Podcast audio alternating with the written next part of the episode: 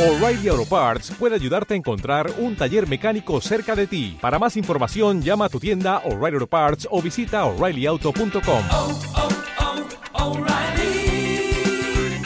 oh, Parts.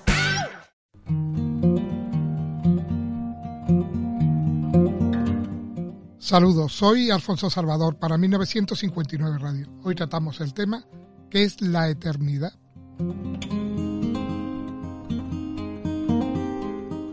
Término usado a veces para significar simplemente la totalidad del tiempo, pero más usualmente se lo usa para referirse a una región atemporal que no tiene pasado ni futuro, en la que Dios vive.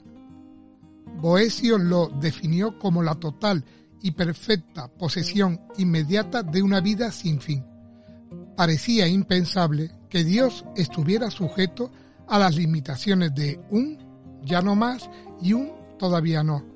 La mayoría de las personas cristianas a partir del siglo IV, a diferencia de los autores de la Biblia, sostienen que Dios existe fuera del tiempo, pero desde su región atemporal simultáneamente actúa sobre y conoce cada momento del tiempo.